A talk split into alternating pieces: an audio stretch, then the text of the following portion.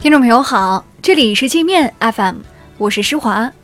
今天是八月十六号，一起来听听新闻，让眼睛休息一下。首先，我们来关注国内方面的消息。发改委要求各大银行大幅下调征信服务收费标准，查询企业信用报告收费标准由每份四十元降至二十元，查个人信用报告由每份四元降至两元。个人通过互联网查询自身信用报告免费，通过柜台查询每年前两次免费，第三次起每次收费十元。新政策实施后，预计每年可为全国用户节省约七点四亿元支出。据发改委消息，进入七月份后，时令水果大量集中上市，水果价格已整体大幅回落。从今后一段时间来看，物价不具备全面大幅上涨的基础。发改委将根据需要及时采取相应调控措施，确保价格运行在合理区间。为方便旅客出行，民航局计划对八家航空公司、二十九家机场推行国内跨航司中转行李直挂试点。未来，旅客搭乘国内航班跨航司中转时，无需提取行李办理二次托运。环球时报记者付国豪在香港机场采访遭暴徒围攻当天，机场保安一度阻止警察进入机场大厅施救，一名警察还被暴徒踢爆了膀胱。付国豪的手机、相机、身份证、信用卡、护照全部被暴徒抢走，信用卡还被暴徒盗刷。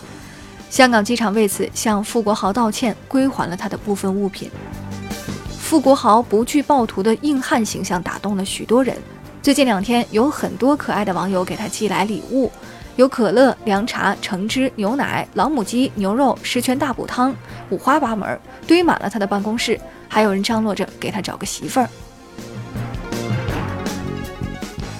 将海港城国旗取下扔进海里的五名犯罪嫌疑人已被香港警方抓获。五名暴徒年龄在二十至二十二岁之间，四男一女。警方指控他们涉嫌串谋侮辱国旗。港府决定拿出一百九十一亿元港币派发给港人，其中包括月薪两万港币以内者免缴个税，中小学、幼儿园学生每人发两千五百元，电力住宅用户发两千元，公租房住户免缴一个月房租。舆论担心这种无差别发钱的做法会适得其反。洪秀柱在两岸关系论述上坚持一中同表，并批评国民党人云亦云，为了选票丢了党魂。吴敦义大为光火，指责洪秀柱的主张很邪恶，还威胁要开除不讲一中各表的国民党人。内蒙古自治区人大常委会原副主任邢云在大连中院受审，据检方指控，从1996年到2016年。邢云非法收受他人财物，折合人民币四亿四千九百多万元。邢云案发时已退休三年。北京一女子开着劳斯莱斯堵塞妇产医院急救通道，拒不配合现场交警执法，被行政拘留五天。由于肇事车牌号特殊，此事备受关注。警方调查发现，该号牌曾多次交易过户。司机朋友们注意，在加油站手机扫码付款可能引起爆炸。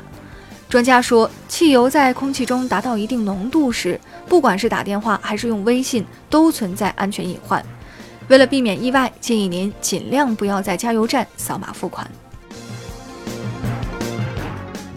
我们接着来关注国际方面的消息。朝鲜今天再次发射两枚飞弹，针锋相对，对抗韩美军演。